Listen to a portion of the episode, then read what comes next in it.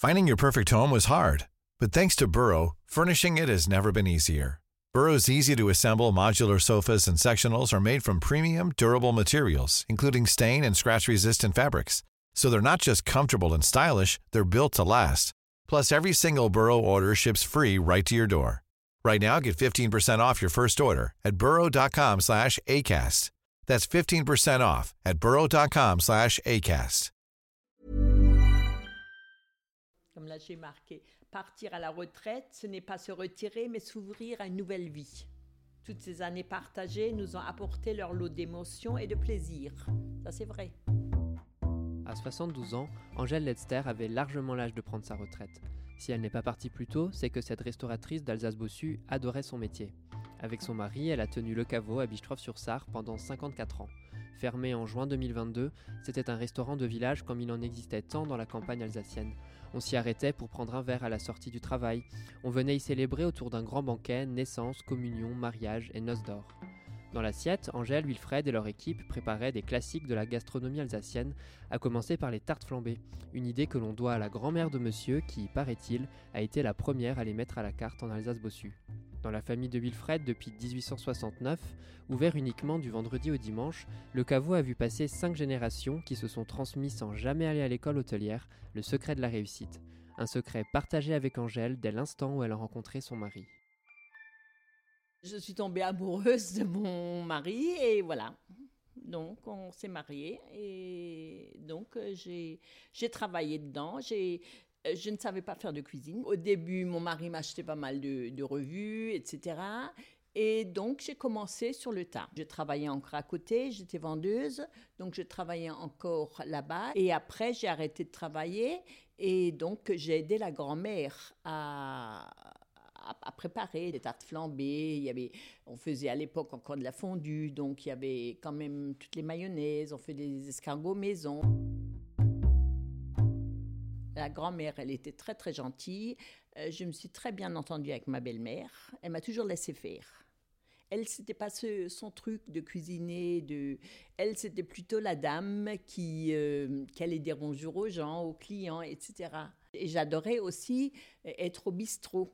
Donc, à l'époque, il y avait encore les anciens hein, qui venaient encore boire leur, leur bière. Alors, moi, j'adorais venir et les servir, repasser et donc leur tenir compagnie parce que c'était convivial. Et puis en plus, donc ils parlaient toujours de, euh, de la guerre, ils parlaient toujours de ce qu'ils avaient dû travailler, etc. Et puis voilà, donc moi j'adorais ces, ces personnes. Et puis après, donc à fur et à mesure, donc euh, j'ai commencé à cuisiner.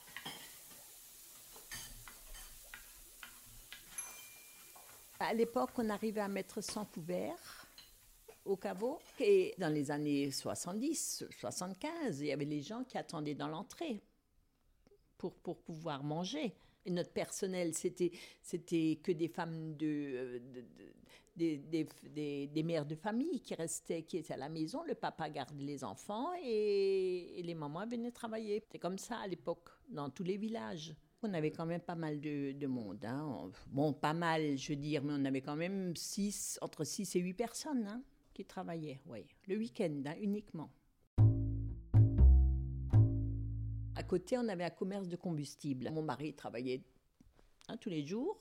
Donc moi, j'allais sur Strasbourg faire mes courses au métro à l'époque. Après, je rentrais, je déchargeais tout toute seule parce qu'il n'y avait personne. Et je faisais aussi ma mise en place dans la salle, donc mettre les couverts et tout ce qui s'ensuit. Et ça, j'ai toujours aimé aussi. Je, je faisais tout. Je vais vous expliquer. N'oubliez pas qu'ici vous êtes dans la cuisine. Et au-delà de cette porte, c'est la salle. Et dans la salle, il faut servir. Et servir, c'est sourire. Et le sourire, c'est notre pourboire aux clients. Voilà. Alors, On avait une très bonne clientèle mosellane. Bon, du côté de Sarrebourg, Sarreguemines, Strasbourg aussi, euh, Metz. Bon, on avait beaucoup d'Allemands aussi à un certain temps. hein. Bon, après, plus tellement. C'est aussi de bouche à oreille, si vous voulez. Donc, il y a des, des gens du village hein, qui, qui ont fait les confirmations des enfants, en communion. Et après, après, ils ont marié les enfants, donc voilà, ils sont revenus. On avait aussi, euh, donc on avait des troisième âge, donc après, euh, il y a aussi des enfants qui venaient, qui, qui, faisaient quelque chose, ou ils faisaient des noces d'or. Il y avait aussi une société qui venait de Sarrebourg, qui, qui, venait avec des bus, donc euh, le dimanche, et, et, eux, ils ramenaient de la musique aussi. C'était pas tous les week-ends, mais souvent on avait des week-ends très chargés sortait quand même et puis on voyait pas mal de choses. Et tout d'un coup, on se dit, tiens, je pourrais faire ci, je pourrais faire ça. Je faisais des papillotes de poisson. Euh, je faisais, bon, euh, souvent il y avait aussi de la truite euh, saumonée. il y avait aussi du, du, cendre. Bon, je faisais aussi du foie gras. Je faisais aussi, je faisais aussi une praline au foie gras. C'était, c'était très très bon ça. ça c'était très, très recherché. Et donc, et, puis alors, on avait souvent des, banquets où les gens ils reprenaient à, peu près le plus classique, quoi. Soit c'était du foie gras ou soit c'était un poisson. Et après de la viande. Hein. Beaucoup de filets de bœuf. Hop là, préparation 30 minutes, cuisson 2 heures. Je fais 6 personnes, 2 hein. kilos de choucroute, 500 grammes de lard fumé. Il y a aussi des clients qui me demandaient au caveau, les derniers temps, euh, de faire une choucroute. Alors je faisais une choucroute pour 10, 12 personnes, ou alors qui prenaient un peu de tarte flambée en entrée, puis après qui mangeaient une choucroute, ou voilà. Dans notre service, on était quand même très rapide en sortie de, cuisine. Moi, j'étais tac, tac, tac, tac, et voilà.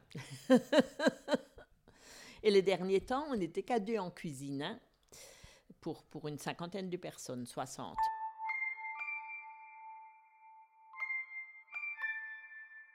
Je suis plus tellement amateur de, de poisson parce que bon, j'en ai trop travaillé.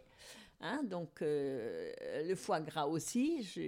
C'est rare en ce moment que je fais du foie gras parce que je, je ne peux plus. Euh, voilà, les odeurs et le reste, euh, ça me rend un peu malade. Tout le monde aimait, était, était aussi après très désolé qu'on ferme. Hein. Même maintenant encore, ils, nous disent, euh, ben, on ne sait plus où aller le dimanche soir, on sort plus, voilà. Moi, de toute façon, j'aimais tout faire. Hein. J'étais, je, dis, je n'ai rien, regretté. Euh, c'est vraiment, euh, et ça me plaît toujours encore. J'ai toujours du monde. Toujours les enfants qui sont là, j'ai des amis, j'ai toujours, c'est toujours très convivial chez nous. J'ai du mal de m'arrêter. Bon, on s'est arrêté parce que bon, on avait quand même du personnel qui avait trouvé autre chose, du personnel qui est beaucoup plus jeune, qui avait trouvé encore autre chose en semaine. Hein, ils étaient obligés de travailler. Et moi, j'ai attrapé le Covid, donc Covid lourd. Hein, donc j'étais à l'hôpital, je n'étais pas bien, pas, bien du tout. Et donc après le Covid, euh, j'étais j'étais toujours très stressée et ça me rendait malade. Donc après, il fallait bien arrêter un jour. On a arrêté donc euh, fin juin. Il fallait quand même une fois prendre une décision et on l'a prise. Et on avait, on a l'âge aussi de s'arrêter.